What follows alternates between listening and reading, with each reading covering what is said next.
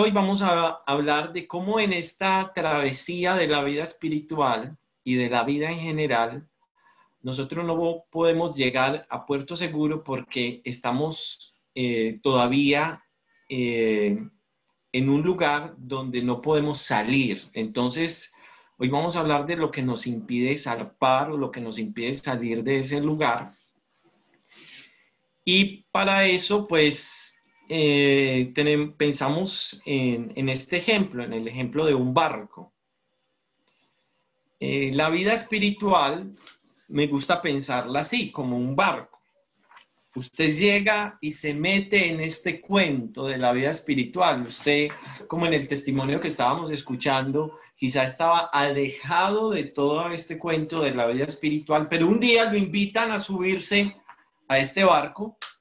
Usted se sube a este barco de la vida espiritual y pues usted nunca se había subido a un barco y esto le parece algo extraordinario. Usted empieza a recorrer el barco, usted empieza a ver cada cajón, cada gavetica que tiene, eh, pregunta que dónde está el timón, eh, tienen una música muy buena ahí de Marco Duís, de Marcos Brunet, de Marco Barrientos, de Marcos Vidal, de cualquier Marcos de esos, y está sonando ahí, y usted está feliz.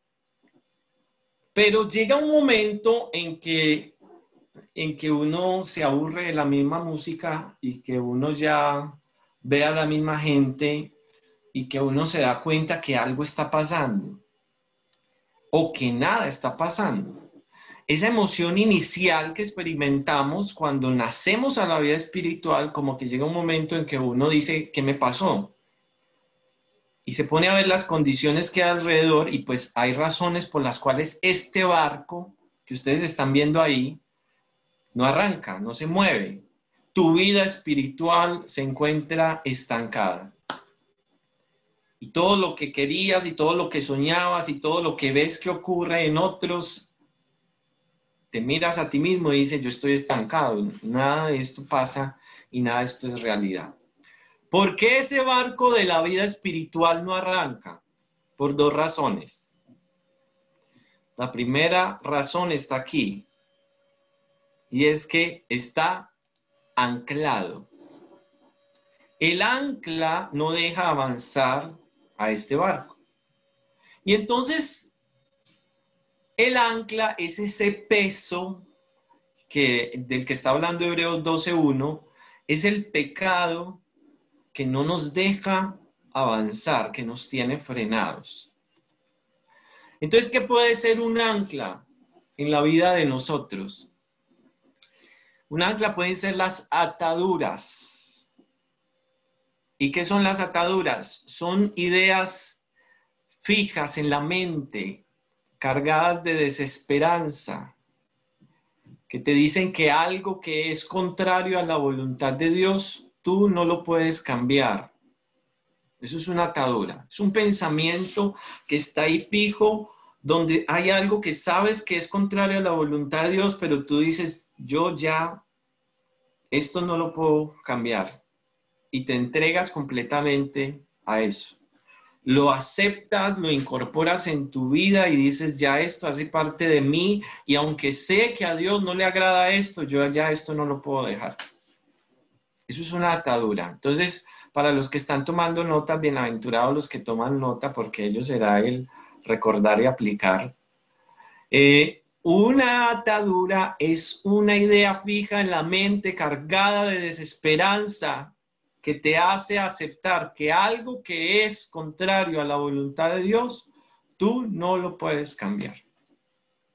Y esas son anclas profundas que nos mantienen en el mismo lugar espiritual y que no nos dejan avanzar. Pero también el ancla tiene que ver con las herencias de pecado y las herencias de pecado son los pecados que se repiten de generación en generación. Mi abuelo era así, mi papá así, yo soy así. Son pecados que vamos repitiendo eh, vez tras vez de, de, una generación a otra. Casi que como se transmite genéticamente las enfermedades, podrían transmitirse algunos de estos pecados o de estas predisposiciones que uno después empieza a repetir. Y entonces eso también se convierte en un ancla para que tú puedas avanzar. Pero otra ancla importante son las puertas espirituales. ¿Qué es una puerta espiritual? Es una autorización que tú le das a Satanás para que tome el control de un área de tu vida. ¿Y cómo le das esa autorización? Pecando. Es un permiso que uno le da al diablo para que entre. Tú abres esa puerta, tú eh, a través de un comportamiento, a través de un pecado, a través de un lugar, a través de una persona, estás diciéndole a Satanás, te invito a que tomes el control de esta área en mi vida. Puede ser del área financiera, puede ser del área sexual, puede ser del área emocional, puede ser del área familiar. Eso es una puerta espiritual. Y también las compulsiones, que es una compulsión, es reincidir una y otra vez en lo que sabes que está mal. Es una esclavitud que se genera en un pecado. Tú sabes que está mal, pero tú ya no lo puedes cambiar. La compulsión tiene una, un componente muy importante de la voluntad. Aunque la mente me dice no lo haga, no soy capaz en mi voluntad de dejarlo de hacer. Aunque ya soy consciente de que está mal y aunque no lo quiero hacer, termino haciéndolo. El apóstol Pablo en Romanos 7 lo dice, no hago el bien que quiero hacer, sino el mal que no quiero hacer, eso es lo que hago. Entonces, esta ancla que no te deja caminar, que no deja que el barco despegue, necesita un proceso precisamente de levar ancla. Y el proceso de levar ancla es el proceso de la liberación. Ahora, liberación no es igual a eh, Emily Rose o al exorcista o a o a la monja o a... No, no es liberación, no es exorcismo. Liberación es el proceso de reemplazar las mentiras por la verdad. Juan 8:32 dice, conoceréis la verdad y la verdad os hará libres. Yo voy yendo rápido porque yo solamente les voy a dar el panorama general, ya más adelante en, los próximos jueves se van a detener en cada uno de estos, de estos puntos. Pero entonces vamos en que el barco no puede andar, el barco de la vida espiritual, porque está anclado y está anclado a causa del pecado. Oigan bien esto, el ancla tiene que ver con el pecado, las consecuencias del pecado, de mi pecado, porque he abierto puertas espirituales, porque he reincidido en los pecados, porque tenía una predisposición genética para el pecado o una herencia de pecado y yo eh, reincidí o, eh, continué con ese pecado que también era un pecado de la generación anterior y esto empieza a atarme y necesito que la ancla sea levantada. Listo, levantamos el ancla, pero el barco no arranca tampoco. ¿Por qué no arranca el barco? Porque este es un barco a vela y las velas no están levantadas, no están arriba, no están izadas, entonces no puede arrancar. Y entonces que las velas estén abajo es el efecto del pecado de otros. Oigan bien, la atadura y el ancla es el efecto de mi pecado pero que las velas estén abajo es el efecto del pecado de otros. Jesús dijo, les digo a los discípulos, pasemos al otro lado. Y, después ustedes leerán aquí en Marcos 4:35 qué pasó. Pero lo que, en lo que me quiero detener es cómo esas eh, velas significan en nuestra vida espiritual heridas, esas velas abajo significan que hay heridas. Las heridas son el efecto del pecado de otros en nosotros. Te han lastimado con palabras, te han lastimado eh, con hechos de diferentes maneras. Y eso no deja que levantes las velas. Las velas abajo también tienen que ver con los traumas. Hay dos tipos de traumas, el trauma por presencia y el trauma por ausencia. El trauma por presencia es todo lo que te hicieron. Te golpearon, te maltrataron, te dijeron algo mal, se burlaron de ti, te hacían burling en el colegio, te metían en una caneca de basura, te robaban las cosas. Tu papá llegaba borracho y te maltrataba. Tu mamá te maltrataba. Esos son los traumas por presencia. Una violación, un abuso, es un trauma por presencia. Pero hay traumas por ausencia. Y tiene que ver con lo que no tuviste. No tuviste un papá, no tuviste una mamá, no te celebraron los cumpleaños, no te dieron abrazos. La sociedad está volcada a atender a los traumas por presencia, ¿cierto? Y qué pesar del que recibió un maltrato físico o verbal o que fue abusado. Pero a los traumas por ausencia mm, no nos parecen importantes. Ah, no, lo que pasa es que a mí nadie me celebraba los cumpleaños. Ay, pero eso es una bobada. Váyase usted para un centro comercial y los solos. No necesita a nadie. Ah, no, es que yo crecí sin papá. No, pues mucha gente crece así. ¿Cuál es, cuál es el problema? Es decir, pensamos que el trauma importante y el trauma lacerante y el trauma realmente doloroso es el trauma por presencia, pero los traumas por ausencia también son muy dolorosos y también nos mantienen las velas abajo. No podemos arrancar a causa de que tenemos falta de algo, de algo que no me dijeron, de algo que no hicieron conmigo, de una atención que no me brindaron. Los traumas por ausencia son tan graves y tan eh, perniciosos y lastiman tanto como un trauma por presencia. Pero también las velas abajo las mantiene el rencor. ¿Cierto? El, el rencor es retener la ofensa, retener al ofensor. No, no, no soltar eso que te hicieron con la esperanza de que mientras más odio sientas por esa persona, a esa persona le va a ir peor en la vida y va a estar peor. Sin uno darse cuenta que uno mismo se está haciendo daño. Entonces el rencor mantiene las velas abajo. Y la vergüenza, la vergüenza tiene que ver con vivir por imagen. La vergüenza no te deja pedir ayuda, la vergüenza no te deja confesar.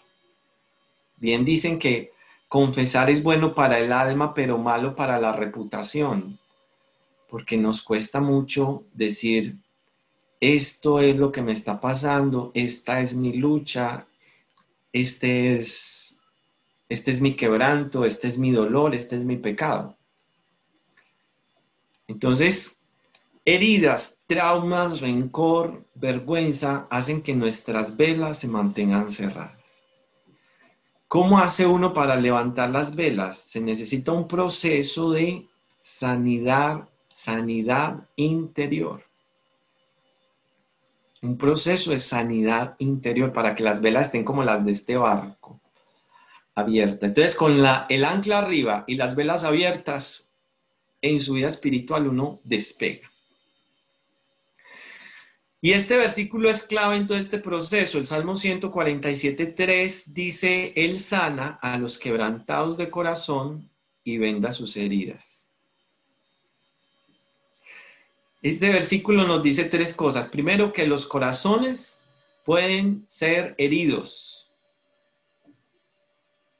Los corazones pueden ser heridos. Segundo, que el corazón puede ser vendado o restaurado, que el corazón puede ser sanado. Y tercero, que Dios quiere sanar el corazón, que Dios puede intervenir en ese proceso, que el que sana a los quebrantados de corazón es Él. Entonces hay que vivir un proceso de sanidad interior. Sanidad interior más liberación es igual a restauración. Entonces el barco espiritual arranca, porque ya viví el proceso de la liberación, levantar el ancla, y ya vi el proceso de la sanidad interior, que es izar las velas, levantar las velas, y entonces el barco puede navegar. ¿Hasta cuándo? Hasta que usted vuelve con su pecado a descargar el ancla o el pecado de otros vuelve a generar heridas en mi corazón. Y hay que volver a hacer el proceso. Luego, esto no es un proceso que se hace una vez y para siempre, sino que es un proceso continuo. La sanidad interior y la liberación son un proceso continuo. Bueno, espero que me esté haciendo entender eh, hasta ahí. Me gusta esta frase de Eugene O'Neill. ¿Lo pronuncié bien, Pablo? Ninguno de nosotros puede evitar las cosas que nos ha hecho la vida. Están hechas antes de que te des cuenta. Y una vez que están hechas, te hacen hacer otras cosas hasta que al final todo se interpone entre ti y lo que te gustaría hacer. Y has perdido tu verdadero yo para siempre. Esta frase eh, es una frase que nos revela muy bien la condición en la que todos nosotros nos montamos en este barco espiritual. Con heridas que, que hemos recibido, con situaciones con las que estamos luchando, y que ni siquiera nos dimos cuenta cuando se causaron. Ni siquiera estábamos pensando en ellas, pero ya vinimos con ellas, ya las tenemos en nosotros. Y nos impide ser lo que queremos ser. Como dice la canción, creo que de, Arjona, estoy en medio del que soy y del que tú quisieras, queriendo despertar pensando como no quisiera. Así, estoy en medio del que soy, del que tú quisieras, queriendo despertar pensando como no quisiera. Y no me veas así, si hubo un culpable aquí, fuiste tú. Amén. Fuiste tú. Eso, esta gente está, está en la jugada. Así llegamos, llegamos con corazones heridos porque la vida nos causó heridas, porque la vida es dolorosa. Porque desde que uno nace lo primero que hace es llorar. Y si no llora está mal. Es, es preocupante cuando... ¿Por qué me trajeron si yo no estaba pidiendo? Claudi, Claudi, ¿por qué me está arrollando la pantalla? A ver, te digo. Espere a ver, yo voy a arreglar eso. ¿Dónde es que se arregla eso? La vida duele, la vida duele. La vida es dolorosa, la vida es dolorosa, anotar. ¿Qué lo trajeron al mundo si no estaba pidiendo? Así es, así es. Entonces, la vida, la vida duele, genera heridas.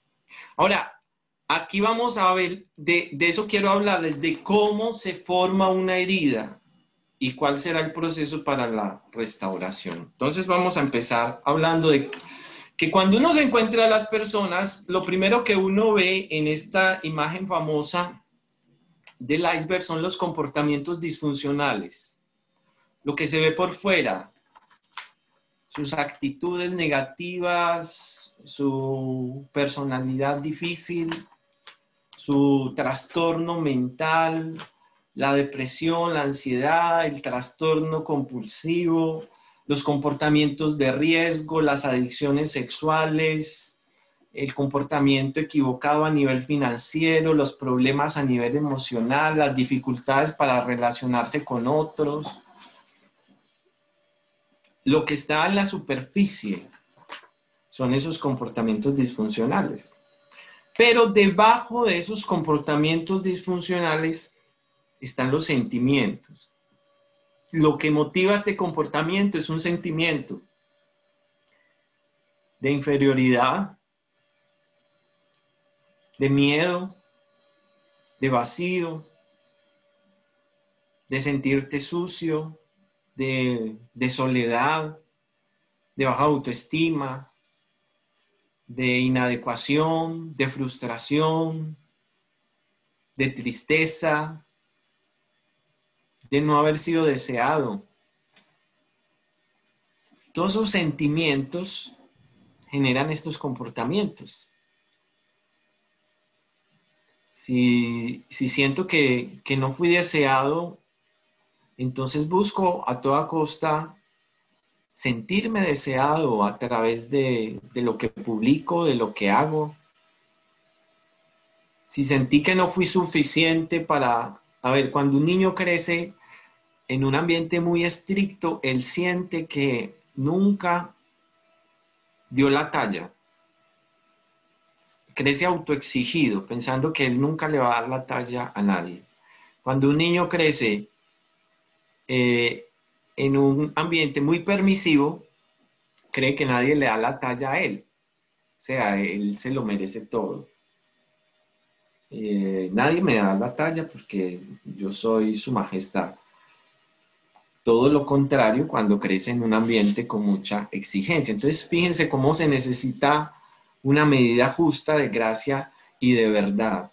Todos estos sentimientos entonces que se generaron ahí producen los comportamientos disfuncionales, pero detrás de los sentimientos están las creencias, mi identidad, lo que yo creo de mí, no lo que siento, lo que creo y lo que sé de mí.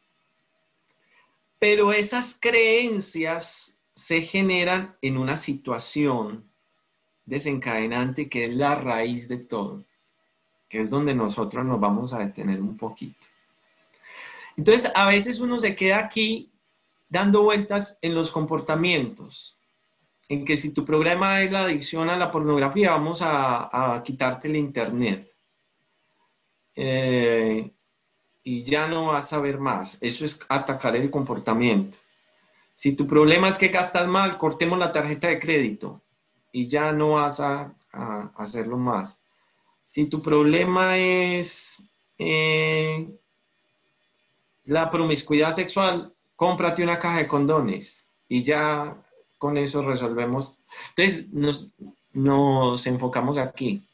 A veces uno va más atrás y empieza a hablar de qué es lo que está pasando, qué es lo que sientes, cuál es la motivación de ese comportamiento y uno logra corregir algunos algunos de esos comportamientos. En el testimonio que ahorita nos contaban, ¿cierto? Uno como que busca cuál será la razón, busca ayuda, si es en, el mantra, si es en el, ¿cómo es que es? En el yoga, si es en el qué pero después vienes, si profundizas más, te das cuenta que lo que hay que cambiar son las creencias.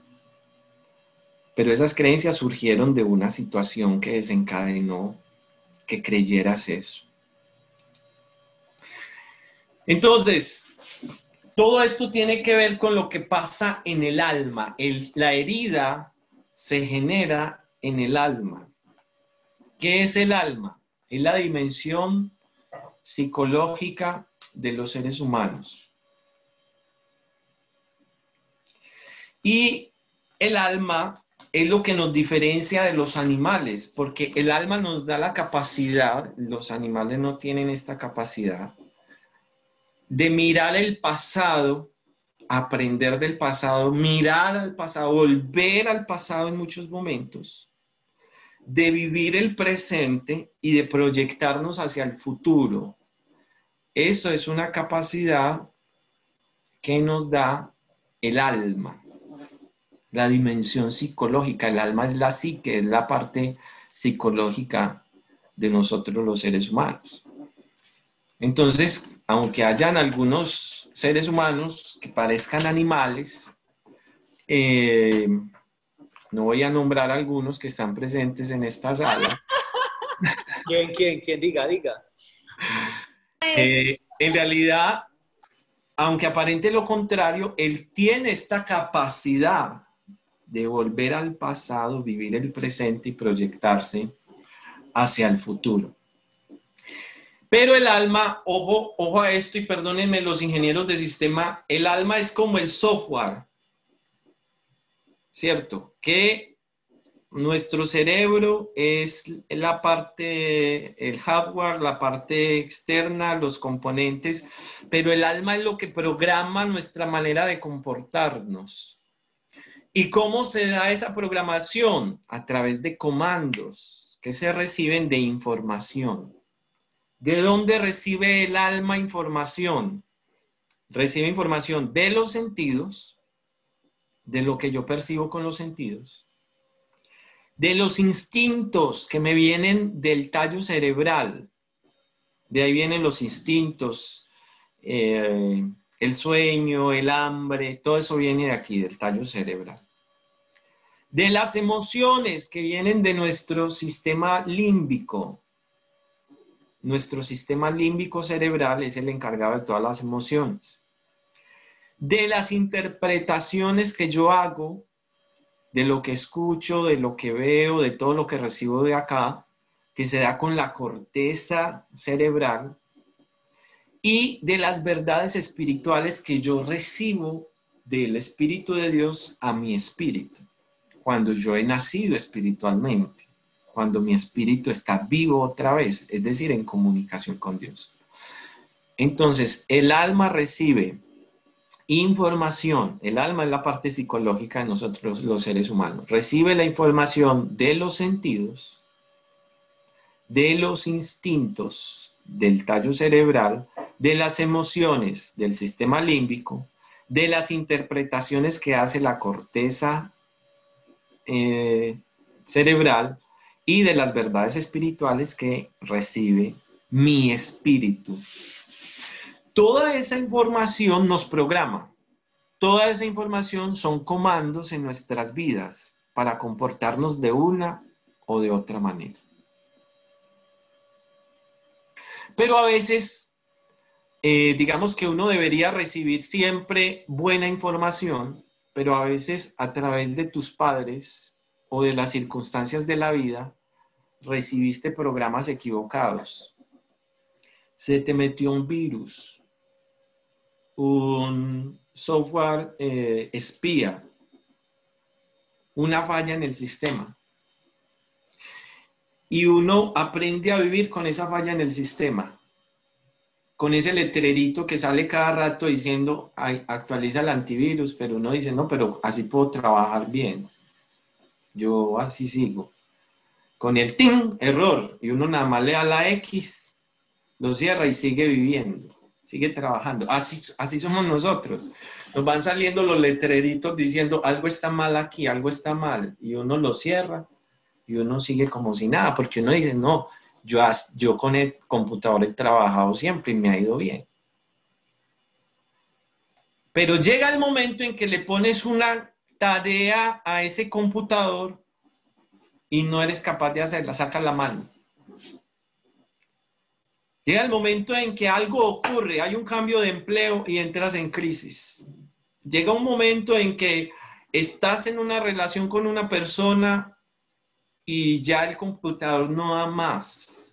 Y ya ahí te das cuenta de que el daño es grave, que, que lo habías estado obviando, pero que es evidente que algo está mal.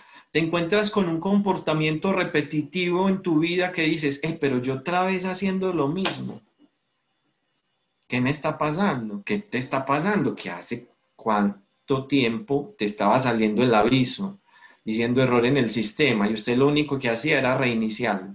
Usted pensaba que con acostarse y levantarse al otro día ya todo se había cambiado. Ay, no, estoy tan aburrido, estoy... No, me va a acostar. Eso es como Cuando uno llama al ingeniero de sistema, lo primero que le dice es, reinicia el equipo y verá, ¿cierto? Uno lo reinicia y piensa que con eso ya se solucionó todo. En, en nuestra vida hacemos lo mismo. Pero no, ahí está el error, ahí está la falla en el sistema que no nos deja comportarnos bien. Entonces ahora vamos al, al, al barquito, por favor. Sí, un barquito de papel.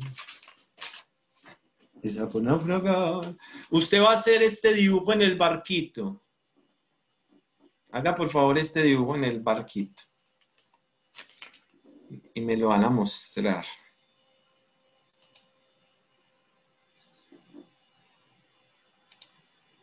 Ah, por eso No, no pero nadie tiene la cámara activa, pues. Activen sus cámaras, no se preocupen. No se preocupen que,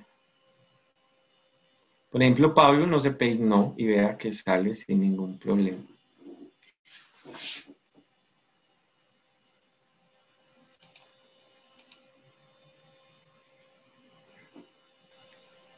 López, ¿qué vas a decir? Por un lado. ¿Lo pintamos por un lado? Por un lado, sí, señor, por ahí. Muy bien. Dale.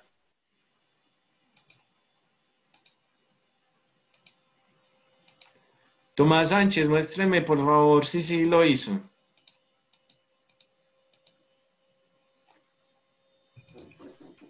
No lo hice. Bueno, hágalo pues, hermano, te digo pues. Bueno. Cristi, muéstrame tu arco, por favor, con tu dibujo. Ujujú. No, no, no, es que la gente quiere Mi barco estuvo mal desde el principio. La gente quiere navegar, pero no, pero sin barco, así muy duro. Total. Eso, Natalia, te quedó espectacular. El de Stephanie también está muy bonito. A ver qué más.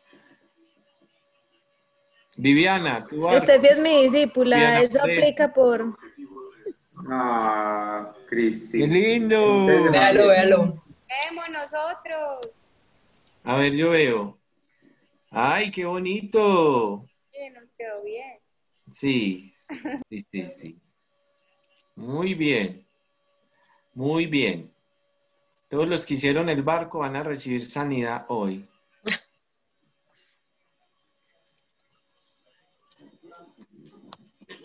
Bueno, ya van a ver. Bueno, este, este gráfico para mí es muy importante porque eh, esta es la línea de la vida, esta es la línea de la vida.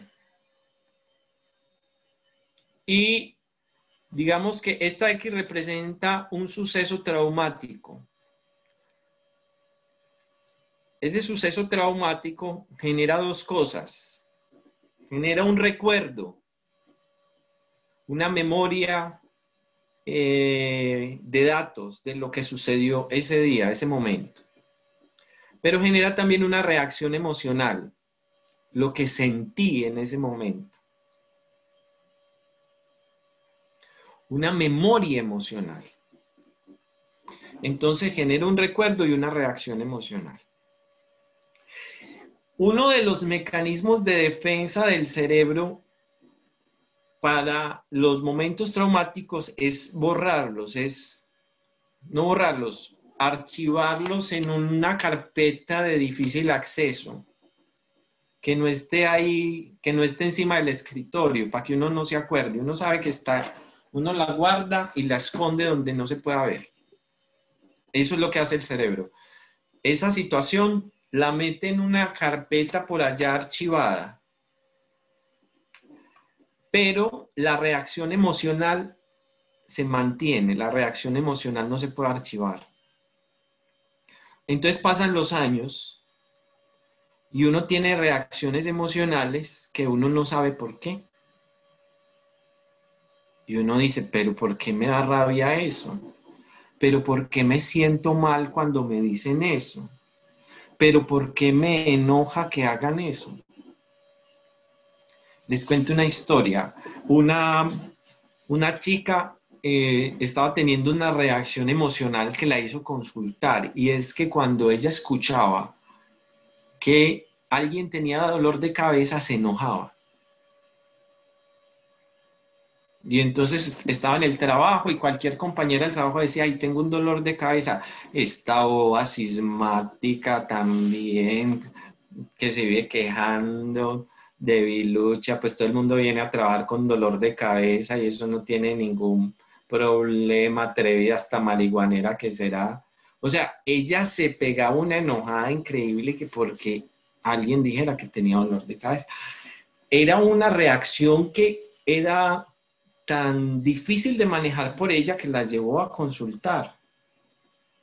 Y, y dijo, mm, bueno, no sé yo por qué reacciono de esa manera. Y entonces hablando, ya decía, no, pero es que la gente, ¿por qué se tiene que quejar si tiene dolor de cabeza? Que se tome una pastilla, que iba su dolor de cabeza solo que resuelva su situación a nivel personal. Uno no tiene que estar publicando en el Facebook que tengo dolor de cabeza, ni en el Instagram, ni tomándole foto a la cabeza que para que vean que me está doliendo. Bueno, ella tenía mil, mil razones. Pero entonces se hizo con ella este proceso. El proceso es un proceso espiritual donde a través de el Espíritu Santo uno es conducido al momento en que se generó esa reacción emocional por primera vez. Ella ya no se acordaba de eso, pero el Espíritu Santo la llevó allá. A conectar, oigan bien lo que les voy a decir, a conectar la reacción emocional con la situación traumática que la desencadenó la reacción emocional con la situación traumática que la desencadenó. Y entonces ella empezó a contar cómo cuando tenía como cuatro años estaba jugando con el hermanito en la sala de la casa. Y la mamá llegó y les dijo, dejen de hacer bulla, que tengo mucho dolor de cabeza y ustedes me van a hacer explotar la cabeza. Entonces ella recordó cómo la mamá se encerró en el cuarto. Cuando la mamá se encerró en el cuarto, tiró la puerta. Y la mamá se quedó dormida. Pero cuando los niños escucharon la puerta, que sonó, ellos pensaron, o ella por lo menos dijo, yo pensé que a mi mamá se le había explotado la cabeza. Que ese sonido fue, no, no fue el sonido de la puerta, fue el sonido de la cabeza de mi mamá explotando. Y yo tenía susto de entrar a ese cuarto y encontrarme los sesos de mi mamá por todas partes.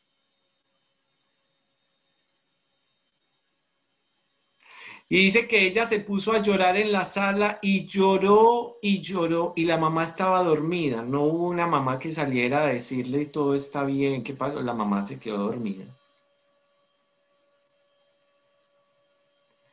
Finalmente ella cuenta que, que se calmó, pero ese día entendió que esa reacción que ella estaba teniendo venía desde ese momento que le generó un trauma, una reacción emocional de no soportarlo, de angustia, de dolor.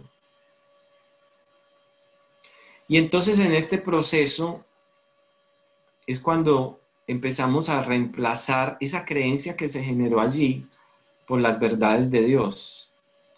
Cuando invitamos a Jesús para que le ayude a soltar, a perdonar, a darle un resignificado un significado diferente a esa situación y la persona pueda experimentar sanidad en esa reacción emocional que hoy tiene que no sabe por qué. Yo sé que muchos de nosotros tenemos reacciones emocionales en este momento que no entendemos. ¿Yo por qué hago eso? ¿Usted alguna vez se ha, se ha hecho esa pregunta?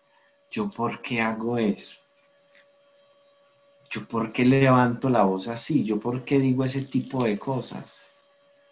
¿Yo por qué me comporto de esa manera?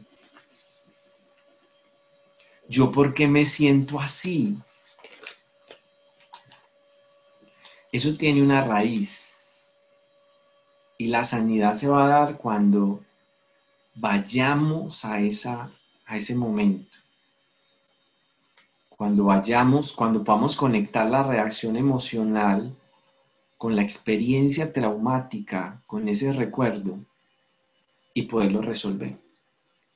Ahorita les dije que de dónde recibe el alma información. El alma recibe información no solamente de los sentidos, sino que también de lo que viene del, del sistema límbico y de lo que viene del tallo cerebral. El, el, aunque la corteza prefrontal se demora para relacionarse, para desarrollarse, el tallo, el tallo cerebral y el sistema límbico en los bebés en el vientre ya se ha desarrollado. Entonces uno puede tener sensaciones y reacciones emocionales que vengan desde el vientre, desde la experiencia que uno tuvo desde el vientre, necesita ser sanado y el Espíritu Santo te puede llevar a ese momento y experimentar la sanidad. Para esto necesitas ayuda. No, no puede ser solo, los procesos de sanidad no pueden ser solos, necesitas ayuda. La capacidad más importante que tenemos los seres humanos es la capacidad de pedir ayuda. ¿Y por qué no puede ser solo? Porque necesitas de la verdad.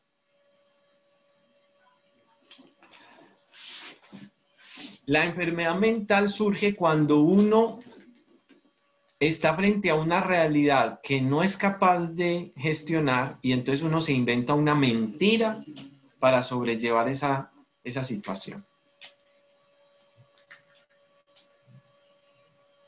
Hay algo en tu vida que está mal, que no puedes sobrellevar y te inventas una mentira para sobrellevar esa situación. Entonces el proceso de sanidad requiere que venga la verdad. La verdad es que mires tu situación como es, pero no solamente la verdad de tu situación, sino la verdad de Dios. Les voy a poner un ejemplo que, que me estoy enredando mucho. Vean. Este ejemplo me gusta mucho. Es un señor que eh, iba a cumplir 40 años y entró en un estado de eh, ansiedad y depresión.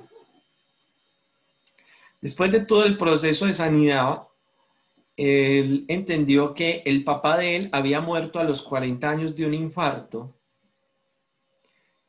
y el abuelo de él había muerto a los 40 años de un infarto. Entonces él estaba sintiendo que ya iba a cumplir 40 años y eso le desencadenó un cuadro de ansiedad y depresión. Entonces la persona que estaba guiándolo en el proceso de sanidad le dijo, bueno, cuéntame cuál es la verdad. Y él le dijo, esa es la verdad, que mi abuelo murió de un infarto y mi papá murió de un infarto a los 40 años y pues yo por eso estoy así. Y él le dijo, no, no, no, no, no, cuéntame cuál es la verdad. Y lo miraba así con esos ojos inquisitivos, cuéntame cuál es la verdad. Él decía, no, la verdad es que mi abuelo murió a los 40 años de un infarto y mi papá murió a los 40 años de un infarto. Y que yo estaba asustado, esa es la verdad. Esa no es la verdad. La verdad es que Cristo te ha librado del, del, pecado. La verdad es que el Señor te dio una vida nueva. La verdad es que Dios te hizo una nueva criatura. Entonces, fíjense cómo no solamente la verdad tiene que ver con aceptar mi realidad, sino con aceptar las verdades de Dios que son más grandes que mi realidad y que pueden transformar mi realidad. Ese es el proceso de la verdad. Para eso tú necesitas ser guiado. Necesitas ser guiado en la confesión, que como les decía ahora, la confesión es buena para el alma, pero mala para la reputación. Eso pensamos, pero es peor para la reputación quedarse callado, porque después eso revienta en el peor de los momentos. el perdón, aceptar el perdón de Dios, pero también poder perdonar a otros, poderlos poner en libertad. Y el amor que suple todo, que lo llena todo en todos. Entonces yo quiero terminar con este versículo de Isaías que dice, el Espíritu de Jehová, el Señor está sobre mí porque me ungió Jehová y me ha enviado. Miren, miren este versículo tan bonito. ¿Cuál es el ministerio de Jesús? El ministerio de Jesús es un ministerio de restauración. Acuérdense que ahorita les, les dije que restaurar es sanidad interior más liberación. Entonces aquí lo vemos. ¿Qué va a hacer Él? Predicar buenas nuevas a los abatidos, a vendar a los quebrantados de corazón, a publicar libertad a los cautivos y a los presos, apertura de la cárcel. Este es el este es versículo, es la visión de nosotros para este año, el año agradable al Señor. Pero nos está recordando que el ministerio de Jesús es un ministerio de restauración. Dios quiere sanar tu corazón. Dios quiere ponerte en libertad de esa situación con la que estás luchando ahora, de ese sentimiento que tienes y que te está agobiando, de esa atadura que, en la que tú has estado pensando durante toda esta charla. De eso es de lo que Dios te quiere liberar. De eso es de lo que Dios te quiere sanar. Él está dispuesto a hacerlo. Y quizá tú estés en el momento de la atadura, de pensar que esto que yo sé que es contrario a la voluntad de Dios, yo no lo puedo cambiar. Y estás en lo cierto, tú no lo puedes cambiar, pero Dios sí puede hacerlo. Y Dios no solamente puede hacerlo, sino que Dios quiere hacerlo. Y Dios quiere sanarte, Dios quiere restaurarte, Dios quiere que despegues, que levantes el ancla, que abras las velas y que vayas al puerto y hacia la dirección que Él te quiere conducir. Luego yo los voy a invitar a que, a que oremos y que en este tiempo usted pueda decirle al Señor, Señor, hoy abro mi corazón a ti. Bueno, que usted le pueda decir, Espíritu Santo, yo hoy me dispongo para que tú obres de una manera especial y sobrenatural en mi vida. Yo reconozco que he estado atrapado, que he estado atado en mis emociones. Reconozco que de múltiples maneras me he alejado del propósito que tú tienes para mí. Me siento a veces como ese barco que no avanza. Y que ya estoy aquí, que ya estoy en la vida espiritual, pero como que mis oraciones no son escuchadas, no tengo respuesta, estoy viviendo una doble vida, me siento mal. Pero hoy me he dado cuenta que no puedo dirigirme hacia el puerto que tú me quieres llevar porque todavía estoy atado, porque todavía hay algunas velas que no he podido levantar. Pero yo te pido que hoy y en todo este seminario, Señor, tú, tú sigas obrando sanidad en mí tú puedas restaurarme, tú puedas traer libertad a mi vida. Yo le pido que usted invite a Jesús a ese sentimiento que usted está teniendo en este momento dígale, Jesús, te invito a que me acompañes en este sentimiento, a esto que estoy pensando, a esto que estoy sintiendo hoy. Que me muestres tu verdad, que te lleves todo lo que es negativo, porque tú moriste en la cruz para traer sanidad a mi vida, para ponerme en libertad, porque ese es tu anhelo, porque ese es tu deseo, Señor. Gracias por traer libertad a mi vida. Gracias por lo que estás haciendo. Respire profundo en este momento y dígale, Gracias Señor por lo que estás haciendo en mí. A lo mejor no lo veo, Señor, pero sé que estás actuando a mi favor. En el nombre de Jesús. Amén.